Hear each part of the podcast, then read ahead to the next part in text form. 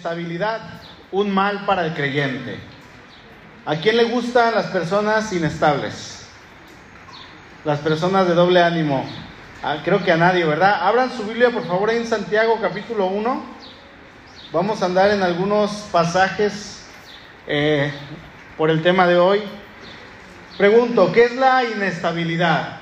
La inestabilidad en su más sencilla definición, inestabilidad es la falta de estabilidad. Así de sencillo, hermano. Ahora, la otra pregunta es, ¿qué es la estabilidad? Bueno, la estabilidad es algo que se mantiene sin peligro de cambiar, de caer o desaparecer. Otro, otro significado es que permanece en un lugar durante mucho tiempo. ¿Han escuchado de las personas que son estables en su trabajo? ¿Cuántos años duran?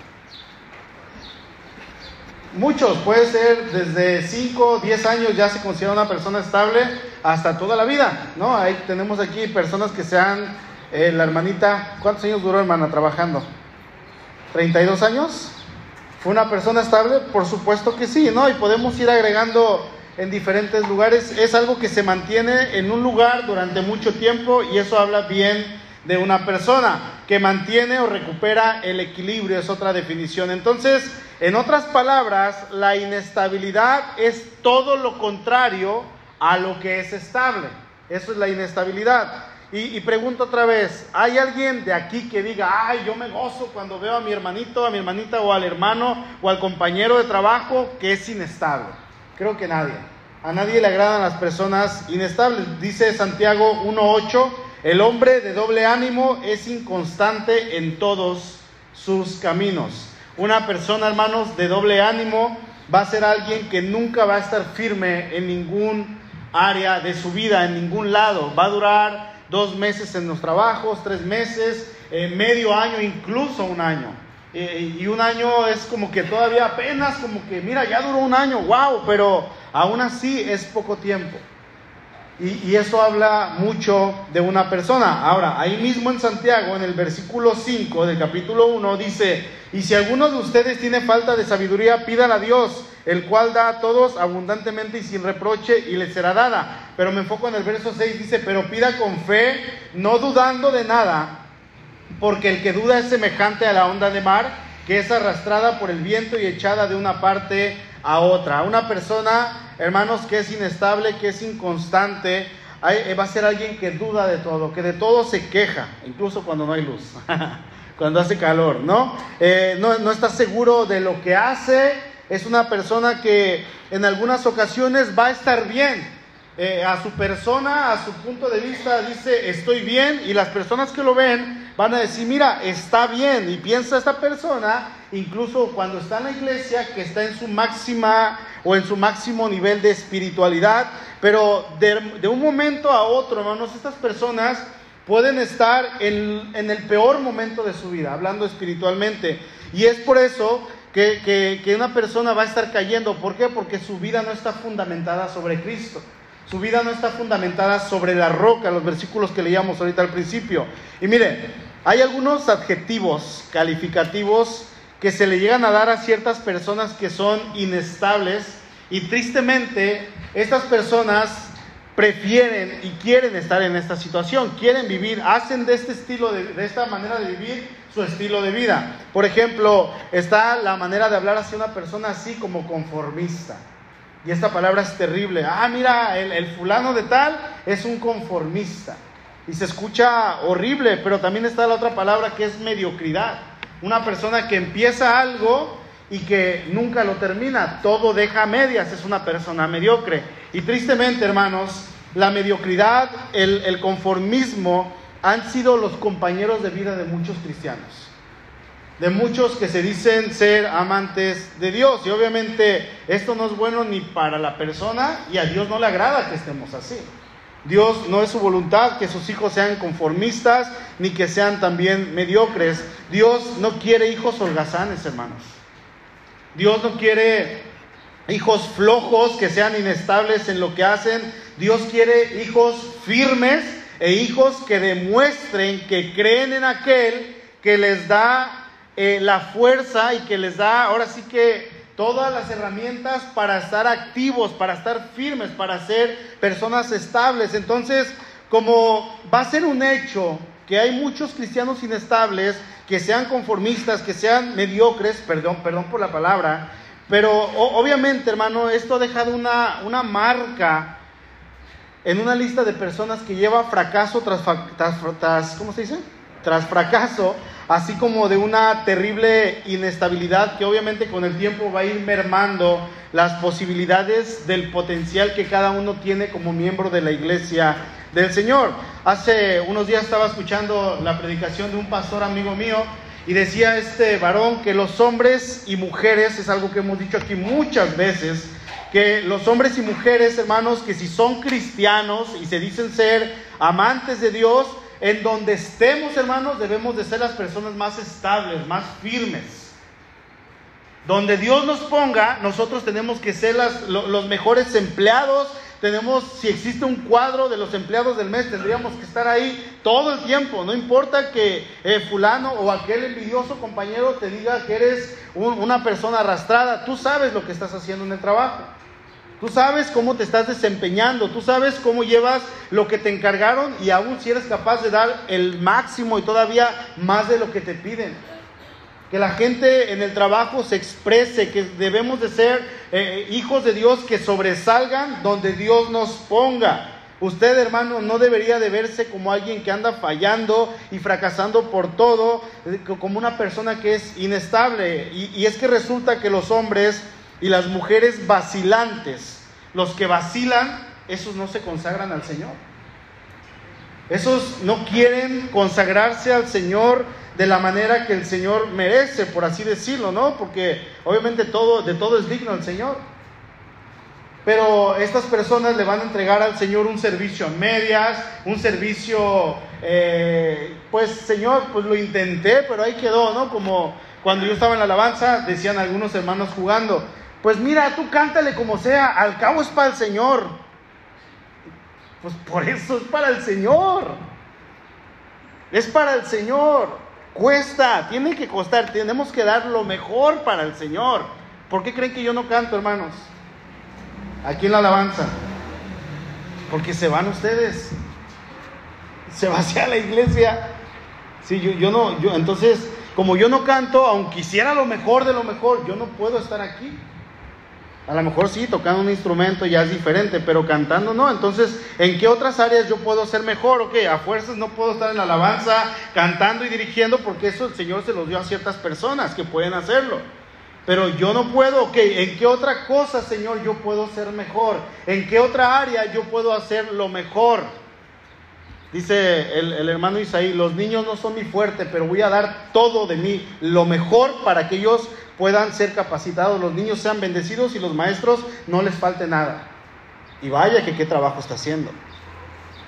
¿Sí? Está haciendo un trabajo excelente el hermano Isaí. Porque sabe que no es para los niños, sí es para ellos, pero es para el Señor. Sabe que no es para los maestros, para capacitarlos, él sabe que es para el Señor. Y todo lo que hace, hermanos, es así. Todo lo que tenemos que hacer nosotros, todo lo que hagamos, tiene que ir Ahora sí que con excelencia, la inconstancia es uno de los pecados, hermanos, que más lesionan el crecimiento de la obra del Señor. Y las personas inconstantes, las personas que vacilan, no se consagran al Señor. Pregúntese ahí en su corazón, ¿soy un cristiano vacilante? Soy una persona que no me consagro como Dios quiere que yo me consagre. Y es que, hermano, estas son las armas que Satanás usa con los creyentes que son de doble ánimo, que son hipócritas. La inestabilidad es un símbolo de inmadurez. Es un símbolo de que yo no he crecido en el Señor. Yo me pregunto, ¿por qué de repente hay muchísimo menos lugares vacíos? Y la respuesta, la primera que se me viene es porque hace calor. Y le pregunto de repente, hermano, no lo vimos, es que hermano hace mucho calor. ¿Qué sinónimo es eso? Es un sinónimo de inmadurez. Porque en la casa también hace calor. En el trabajo también hace calor. ¿Por qué si faltar a la iglesia? ¿Por qué si faltar donde el Señor me dice no faltes? ¿Por qué despreciar lo que Dios ha hecho por mí, Señor? No te niego, yo te amo y todo, pero no voy porque hace calor. Hasta que pongan un techo y pongan aire acondicionado, yo voy a estar ahí. Y eso habla, hermanos, de inmadurez. Y obviamente eso va a menguar la vida victoriosa que el Señor nos ofrece. Mire, cuando hacemos referencia a algo que es estable, hablamos de algo firme y durable. La, inestabilidad nos puede llevar a alturas eh, espirituales asombrosas, pero es por pura emoción, porque al siguiente momento nos va a llevar a precipicios oscuros y siniestros de amargura espiritual. Al ser inestables, usted y yo no vamos a saber discernir cuando estemos bien o cuando no lo estemos. Y esto nos va a llevar a creer, hermanos, que podemos estar perfectamente bien con Dios en la cima y así puede suceder. Así sucede con las personas que son inestables.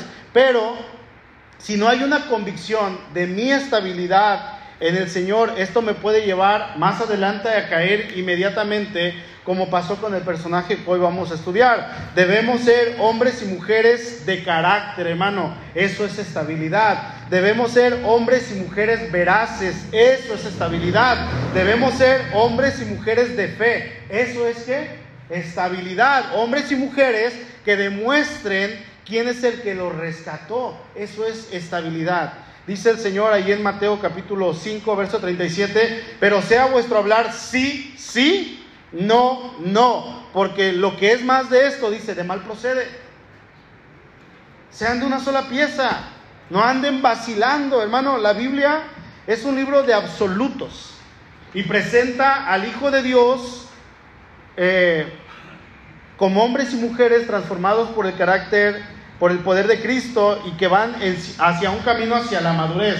El Hijo de Dios debe ir en constante crecimiento, diario, diario, diario. Yo no tengo que ser el mismo de ayer, hoy. Yo tengo que ir avanzando en el conocimiento de mi Señor. Tengo que ir superando las pruebas, tengo que ir superando todo lo que se me viene enfrente. Yo tengo que ser una persona que haga frente a todo esto y no quedarme estancado en el mismo lugar, en el status quo, porque eso es bien cómodo. ¿Sí? Eso es bien cómodo. Ahora, entre las muchas estrategias que Satanás utiliza para hundir o para querer hundir la obra de Dios está poner dentro de las congregaciones gente totalmente inestable. A veces gente viene porque quiere acercarse a Dios, a veces gente viene simplemente, eh, pienso que como instrumentos del enemigo, ¿no? Gente que no es conversa, gente que de repente llega y se queda, pero es gente inestable. La Biblia narra la vida de un hombre que se caracterizó por su inestabilidad. Y esta persona, ¿tiene alguna idea de quién fue? Fue Pedro, el buen Pedro. Este hombre sufrió por su pecado, pero vamos a ver que Dios lo transformó más adelante para ser un baluarte en la iglesia. La inestabilidad, hermano, es una actitud del corazón y lleva a la falta de continuidad, una falta de armonía entre lo que soy y lo que hago. Suelo decir, pero no cumplo. Suelo prometer, pero no cumplo. Suelo hablar, pero no cumplo. O sea, una persona que es inestable es una persona, ¿qué? Habladora. Del, dicho al hecho, ¿qué, qué, dice el, el proverbio 47.215? Del dicho al hecho hay mucho trecho, hermanos. Y obviamente esto es cierto. Dice Proverbios 5:6, no toma ella en cuenta el camino de la vida, sus sendas son torcidas y ella no lo reconoce.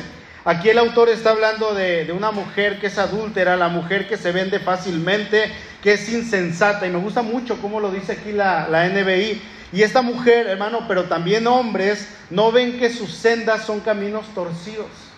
No ven esto, no pueden vislumbrarlo. Y es que, hermano, el pecado es lo que niega la constancia del carácter de Dios en nuestra vida. El pecado nos va a privar de las ricas y abundantes riquezas que nuestro Señor quiere darnos.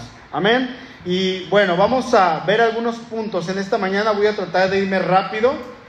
Eh, pero ¿cuáles son algunos síntomas de la inestabilidad? ¿Cuáles síntomas vemos en una persona inestable? En primer lugar, la inestabilidad, hermanos, se detecta en la falta de fe. La inestabilidad se detecta en la falta de fe. Busquen Mateo 14, por favor.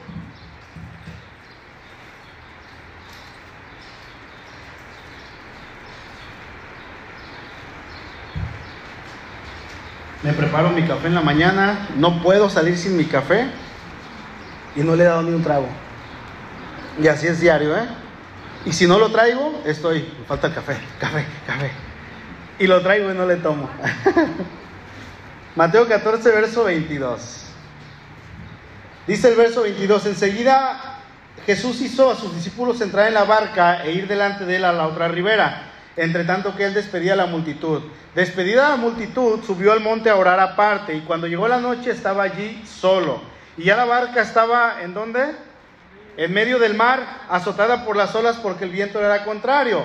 El Señor hace que los discípulos se adelanten, les dice, váyanse, súbanse a la barca y pasen al otro lado, yo más tarde los voy a alcanzar. ¿Cómo los va a alcanzar? Pues quién sabe, pero Él nos dijo, váyanse. Entonces ellos lo que hacen es obedecer, se suben a la barca y comienzan a cruzar el lago. Dice el verso 25, más a la cuarta vigilia de la noche, que eran como las 3 de la mañana aproximadamente, Jesús vino a ellos andando sobre el mar. Y los discípulos, viéndole andar sobre el mar, se turbaron diciendo, ¡un fantasma! ¿Cómo habrán gritado? ¿Quién se anima a gritar? A ver. Un fantasma. ¡Ah! Hermanos, fue un grito, fueron gritos. Porque no, no, estaban viendo, o sea, no se vio, no había luna llena, no estaba todo romántico. No, era una tormenta que estaba hundiendo la barca y ellos estaban desesperados para no caerse, porque si se llegaba a caer a alguien, muy probablemente se iba a perder en el agua y de repente alguien viene caminando. No fue de, ay, un fantasma, no. Y el grito de Lili se quedó corto. ¿Sí? Fue realmente un grito, dice, y dieron voces de miedo, pero enseguida Jesús les habló diciendo, tened ánimo, yo soy, no teman. Y aquí está lo hermoso de esta porción bíblica. Ellos están en medio del mar, ¿sí? Las olas los tienen desesperados, luchando contra el viento, la marea, tratando de acomodar el barco para que no se hunda. Y de repente, entre toda esta oscuridad, aparece alguien caminando en el agua. Obviamente ellos no sabían que estaba caminando sobre el agua y ellos pensaron que era un fantasma que estaba flotando. ¿Sí? Y el Señor les dice, ánimo, yo soy. Ánimo, yo soy. Y aquí, hermanos, es donde vemos la inestabilidad de Pedro. Verso 28, entonces le respondió Pedro y le dijo, Señor, si eres tú, manda que yo vaya a ti sobre las aguas. Y él dijo, ven, y, descendiendo Pedro de la barca andaba sobre las aguas para ir a Jesús, pero al ver el fuerte viento, tuvo miedo y comenzando a hundirse dio voces diciendo, Señor, sálvame. Al momento Jesús extendió la mano, asió de él y le dijo, hombre de poca fe, ¿por qué dudaste? Y cuando ellos subieron en la barca se calmó el viento. A este hombre, aún teniendo al Dios frente de sí, al Dios que se le presentó a Abraham, a David, a Moisés, a Moisés en medio de la zarza ardiendo y que le dijo, yo soy el que soy, el Señor le dijo exactamente lo mismo a Pedro que en aquel tiempo Dios le dijo a Moisés cuando estaba en la zarza. ¿Sí? Y Pedro, cuando escucha la palabra del Señor, yo soy, él siente tranquilidad, él siente confianza, pero vemos lo que pasó. Les leo rápidamente Éxodo capítulo 3, dice el verso 6, y dijo, yo soy el Dios de tu Padre, hablando de esta porción donde Dios se presenta a Moisés como el gran yo soy, como el yo soy el que soy, Dios de Abraham, Dios de Isaac y Dios de Jacob. Entonces Moisés cubrió su rostro porque tuvo miedo de mirar a Dios. Verso 13, dijo Moisés a Dios, he aquí que yo llego a los hijos de Israel y les digo, el Dios de vuestros padres me ha enviado a vosotros, si ellos me preguntaren cuál es su nombre, ¿qué le responderé? Y respondió Dios a Moisés, yo soy el que soy. Y dijo, así dirás a los hijos de Israel, yo soy me envió a vosotros. Yo soy el que soy, yo soy. Le está diciendo Dios, hermanos, yo soy el que soy, enfatiza un énfasis en su existencia. Nos habla de la eternidad del Señor. La raíz del verbo soy en hebreo significa existir. O sea, Él ha existido por siempre. Él no dijo, yo soy el Dios que era antes. No, dijo, yo soy. No dijo, yo soy el Dios que será en el futuro. No, yo soy. Lo hemos visto antes, ¿no? En el pasado, Dios es qué? Yo soy. En el presente y en el futuro, yo soy. Jesucristo es el mismo ayer, hoy y por los siglos, ¿no? Obviamente en otras partes nos va a decir que Él es eh, el que era en el pasado, en el presente y es el que es en, en el futuro. Pero hermanos, el Señor al hablarle a Pedro, le estaba diciendo a aquel que hablaba con Moisés en la zarza de fuego ardiente, aquel que siempre ha existido, que estaba frente a él en ese momento, le está diciendo, yo soy. Soy el mismo que estuvo con Moisés en la zarza, ahora estoy aquí frente de ti. Los judíos conocían perfectamente el término yo soy. Estaban familiarizados con él, hermano. De hecho, ellos no podían pronunciar el nombre de Dios. Estaba prohibido para ellos. Y aquí algunas cosas importantes respecto a Pedro. Miren, Pedro actuaba por impulsos y sin pensar en lo que hacía. Recuerden que seguimos en el punto uno, ¿eh? El error de Pedro fue dejarse llevar por su carácter, que era un carácter débil. Solemos decir que Pedro tenía un carácter fuerte, pero no, un carácter fuerte es aquel que se puede sostener, aquel que no explota. Ah, es que soy de carácter fuerte. No, ese no es un carácter fuerte, ese es un carácter débil, que explota y a la primera se, se derrumba. Un carácter fuerte es aquel que se sabe contener, que sabe tener dominio propio y que si los demás están gritando, él no grita. Ese es un carácter fuerte, bien, ¿cómo se dice? Eh, fundamentado. Y Pedro se llevaba a dejar por su carácter débil. Pedro era una persona impulsiva. Pedro, al ser sanguíneo, ¿cuántos sanguíneos tenemos aquí? Era, tenemos varios. Era una persona emocional, pero obviamente por ser emocional era inmaduro y él creía que podía con todo. Pedro mira lo que estaba frente de él y él dice, es el Señor, pero al llegar al Señor, al querer llegar al Señor, se dio cuenta que no era fácil. Ahora, Pedro no pensó en los resultados eh, que da medidas erróneas. La gente que es inestable, hermanos, va a actuar por impulso. Cuando se esfuman las motivaciones, dejan de hacer su tarea. Cuando una persona es inestable y ve que ya no hay como que cierta motivación para seguir adelante, dice, pues ya para qué le sigo. Una persona que es estable dice, le voy a seguir hasta el final. Y eso en el cristianismo es, es importantísimo. Dice el Señor, el que persevera hasta el final, este será salvo. Y habla de una persona que vivió toda su vida en el cristianismo, que llegó hasta la meta, a pesar de todas las caídas, pruebas, tribulaciones, todo lo que pasó, esta persona llegó a la meta, demostró con su vida que era cristiano, que era salvo. ¿Sí?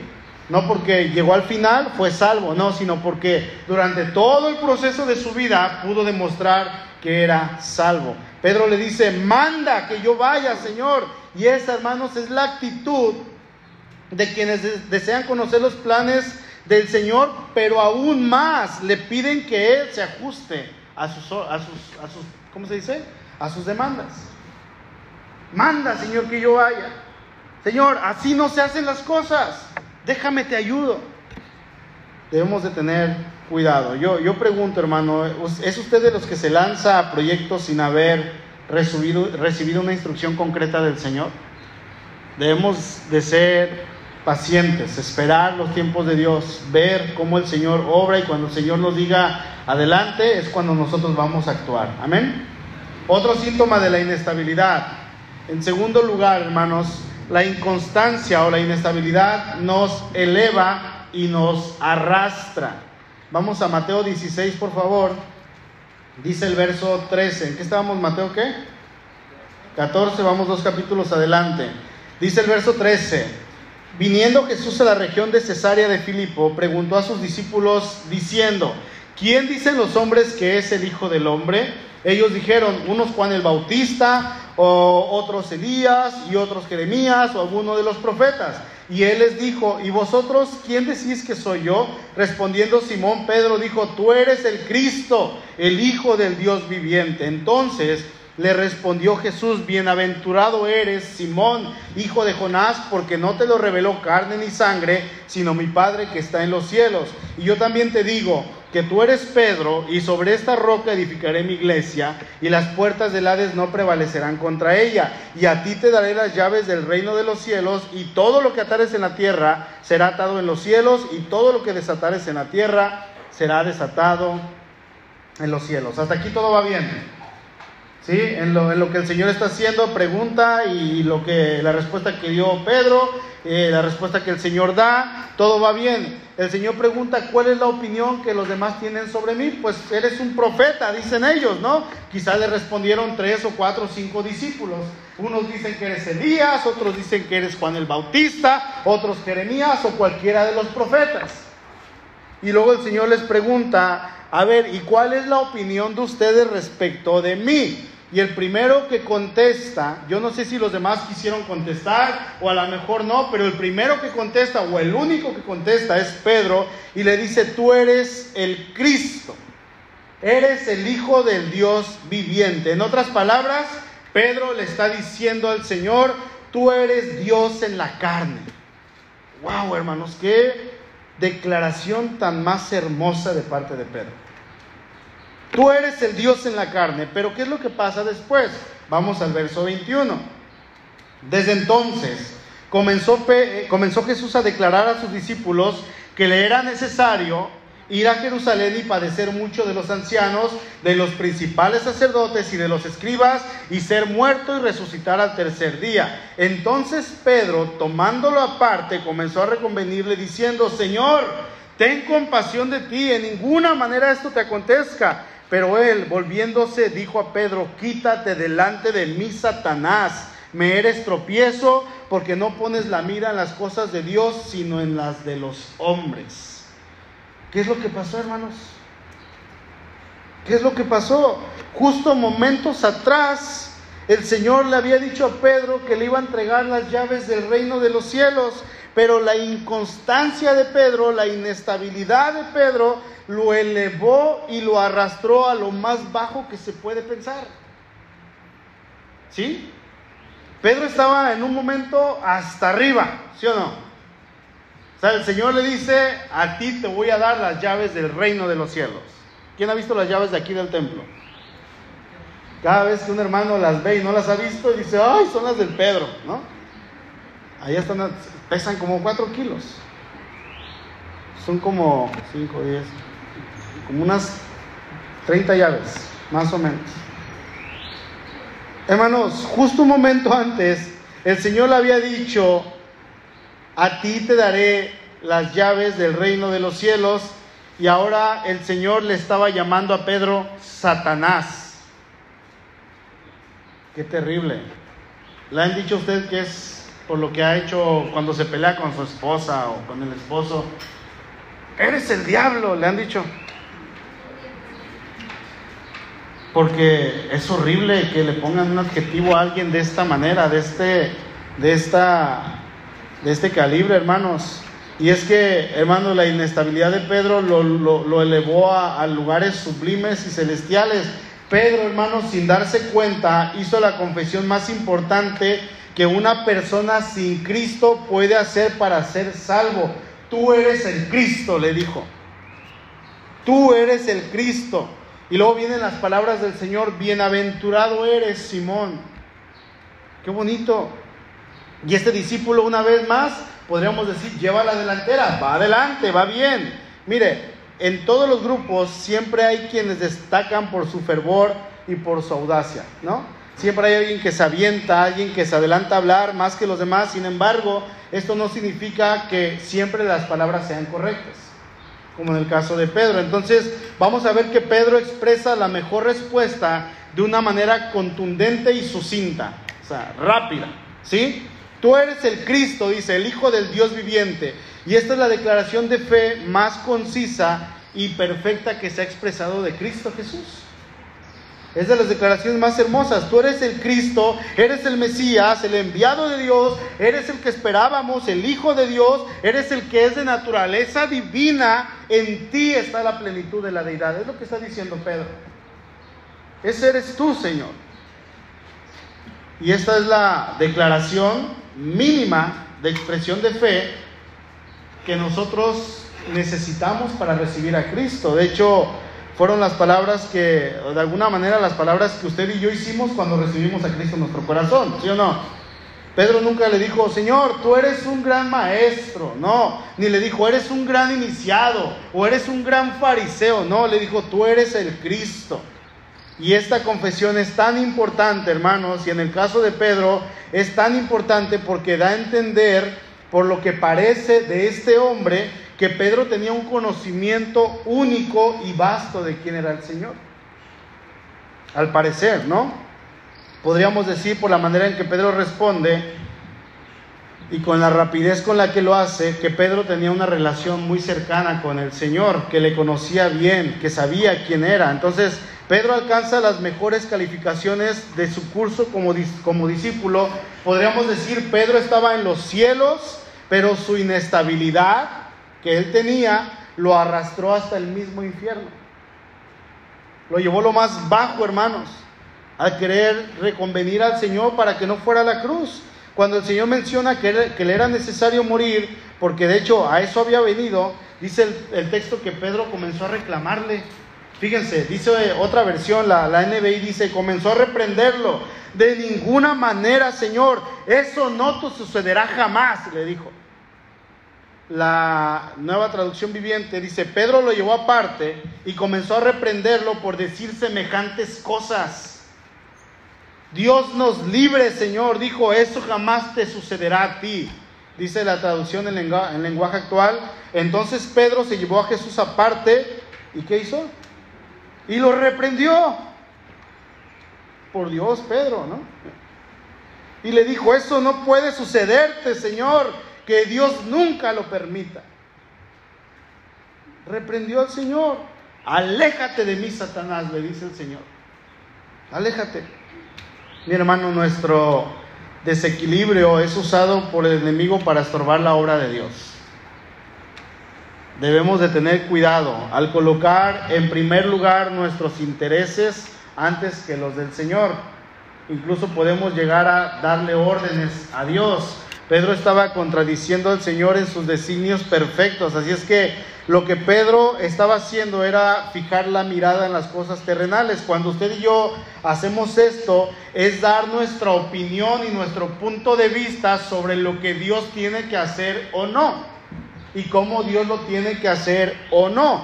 Quizá algunos van a decir, y, más en esta generación, ¿no? que todos buscan eh, justificar. La generación de cristal, la generación que por todos ofende. Ay, es que Pedro solamente quería mostrar su amor por el Señor, pobrecito. ¿Por qué Jesús fue tan cruel, fue tan crudo con él? Le dijo Satanás. Pero hermanos, no, no fue así, en realidad no era así. Aquellos que son inestables a menudo van a preferir más la comodidad de obedecer considerando los sufrimientos como estorbos y no como el Señor los percibía. Yo pregunto, ¿usted ha experimentado destellos del cielo prometiendo a Jesús o hablando de Él cosas maravillosas para después ser un instrumento del diablo? O sea, en un momento usted está alabando al Señor o está cantándole aquí en la alabanza, está levantando sus manos dice, wow, qué bonita estuvo la alabanza, ay, la predicación del Señor me habló, Señor, gracias. Pero después en casa somos instrumentos del diablo.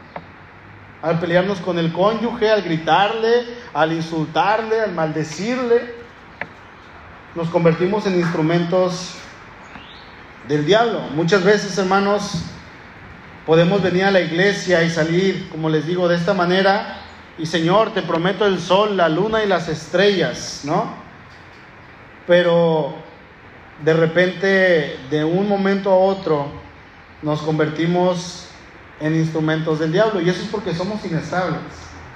Eso es porque nuestras convicciones no están bien arraigadas. Eso es porque no tenemos una relación con el Señor. Señor, te prometo serte fiel hasta la muerte, pero al momento después, esas promesas se vienen abajo. Pedro en este momento era totalmente vulnerable, hermanos, y esta inconstancia, esta inestabilidad lo llevó arrastrándolo. Amén. Tengamos cuidado. En tercer lugar, otro síntoma de la inestabilidad es que influye en nuestro temple, o sea, en nuestra disposición. La inestabilidad va a, influir en nuestro humor. Vamos a Juan capítulo 18.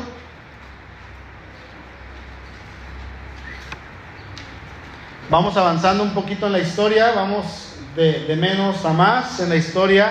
Llegamos al punto de cuando el Señor es arrestado, Pedro intenta rescatarlo y saca su espada, dice, y le corta la oreja a un siervo. Juan 18:10 dice entonces Simón Pedro, que tenía una espada, la desenvainó e hirió al siervo del sumo sacerdote y le cortó la oreja derecha. Y el siervo se llamaba Malco. Jesús entonces dijo a Pedro, mete tu espada en la vaina, la copa que el Padre me ha dado no la he de beber? Vamos a encontrar, hermanos, otro ejemplo de la osadía de Pedro al cortarle la oreja al soldado. Su carácter, que era voluble, en este momento lo cegó ante los propósitos del Señor. Fíjese, Pedro estaba totalmente decidido, pero equivocado. Tenía toda la intención, pero estaba mal enfocado. ¿Sí? Su temperamento, que estaba mal enfocado, era un síntoma de su propia inseguridad. Al igual que Pedro, hermanos, muchos creyentes toman la decisión de seguir al Señor al costo de lo que sea, pero utilizando armas carnales y no las armas de Dios. Tenemos el ejemplo, por ejemplo, de Sara y Abraham. Dios les promete un hijo, les dice que les va a dar una descendencia de ellos mismos y ellos en sus armas, no esperando las armas de Dios, ellos buscan hacer lo que ellos pueden hacer y le intentan ayudar a Dios y lo que viene es un hijo que no era plan, bueno, en cuanto al plan de la voluntad de Dios para su pueblo Israel. Sí, porque la vida la da Dios. Debemos recordar que la escritura nos dice, no es con ejército ni con, ni con fuerza, sino con mi espíritu, dice Zacarías 4. Pregunta, ¿Se encuentra usted, hermano, realizando alguna actividad o algún proyecto en su vida secular, en su trabajo, en sus estudios, utilizando sus propias fuerzas? Queriendo actuar por su propia carne. Eh, el asunto no es hacerlo para Dios, sino en el poder de Dios.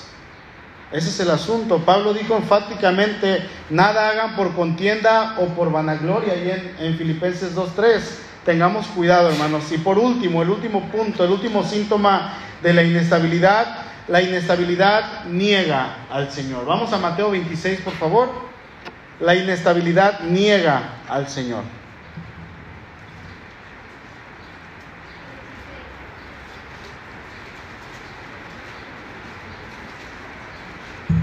Mateo 26.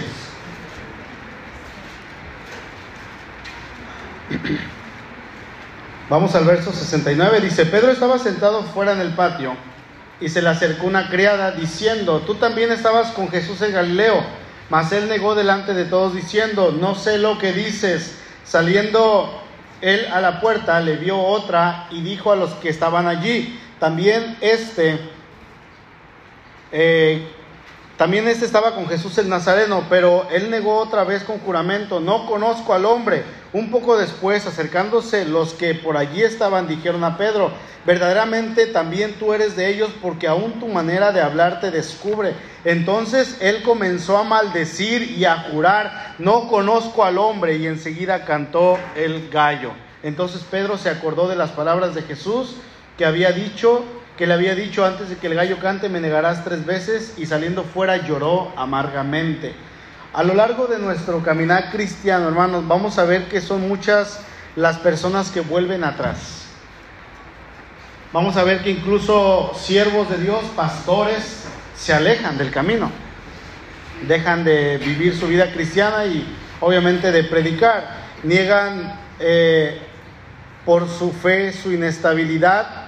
Y vamos a ver que Pedro se derrumbó hasta lo más bajo de su vida y él experimentó ahora sí lo, cenagoso del pecado debido a las malas compañías.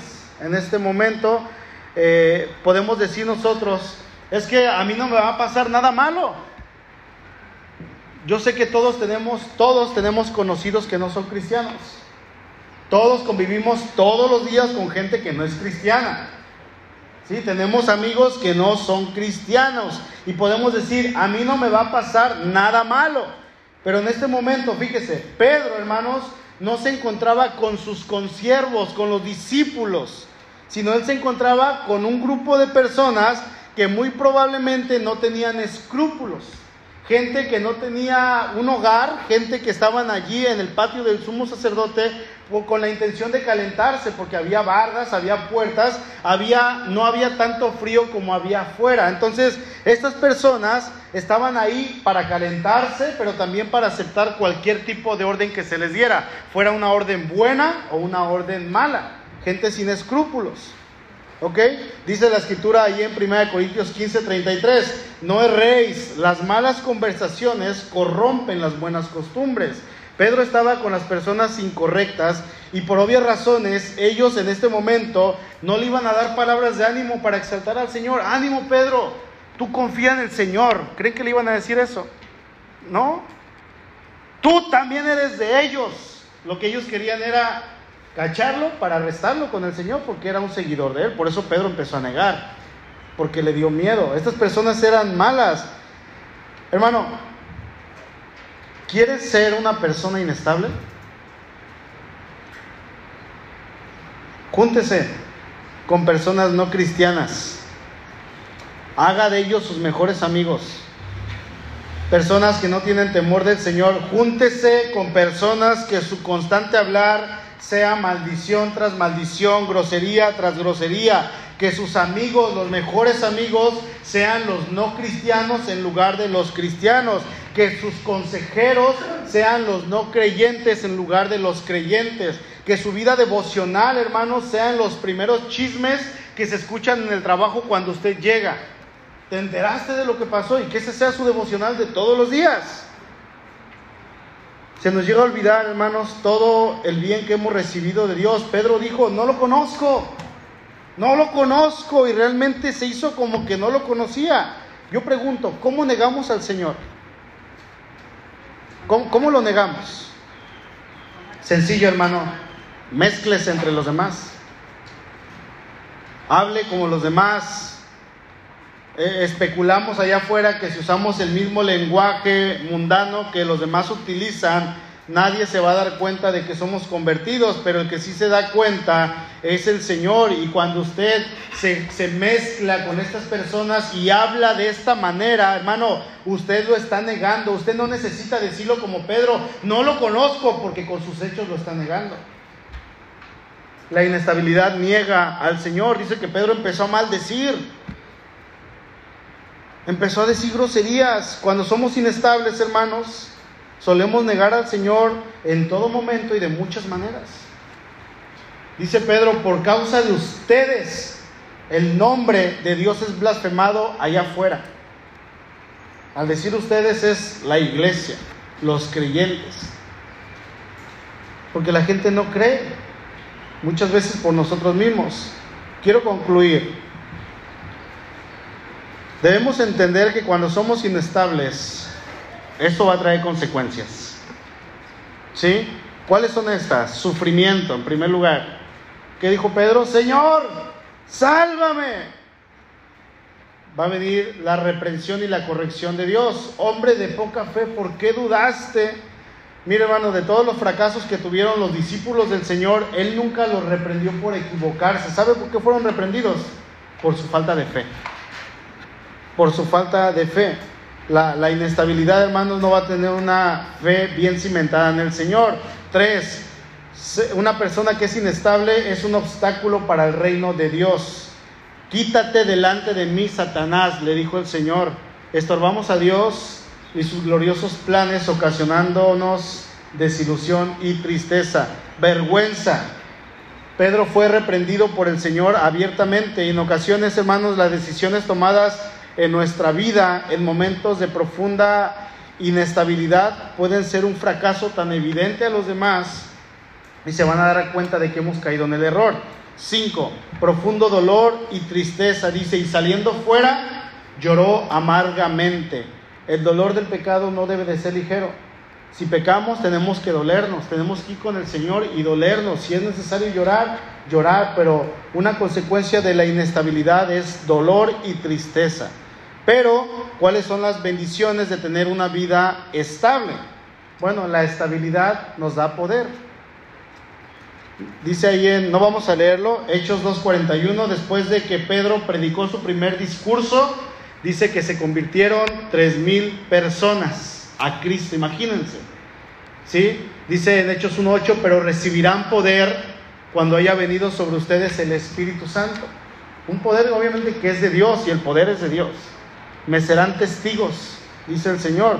Dos, nos da la oportunidad de bendecir a los que nos rodean. Ahí en Hechos 3, versículo 7 dice que un cojo fue sanado. Aquí vamos a ver a un Pedro ya estable, un Pedro ya y no inestable, sino un Pedro que está bien cimentado sobre la roca. Nos da valor. Ahí en Hechos 4, Pedro habla ante el concilio, valerosamente, de una manera sin temor y habla delante de las personas que podían intimidarlo. Y cuatro, una vida de permanencia. Vamos a ver en las cartas de Pedro, un hombre que llegó hasta el final, un hombre fiel a Dios, un hombre que estuvo dispuesto a dar su vida por el Señor, un hombre que permaneció hasta el final. ¿Reconoce, hermano, algunas áreas en donde usted es inestable? Piense en su familia, piense en su trabajo, piense en la iglesia, piense en donde quiera que usted, que Dios lo haya puesto, Dios está dispuesto a transformarlo. Simplemente hay que estar dispuestos en nuestro corazón. Amén. Vamos a orar, por favor.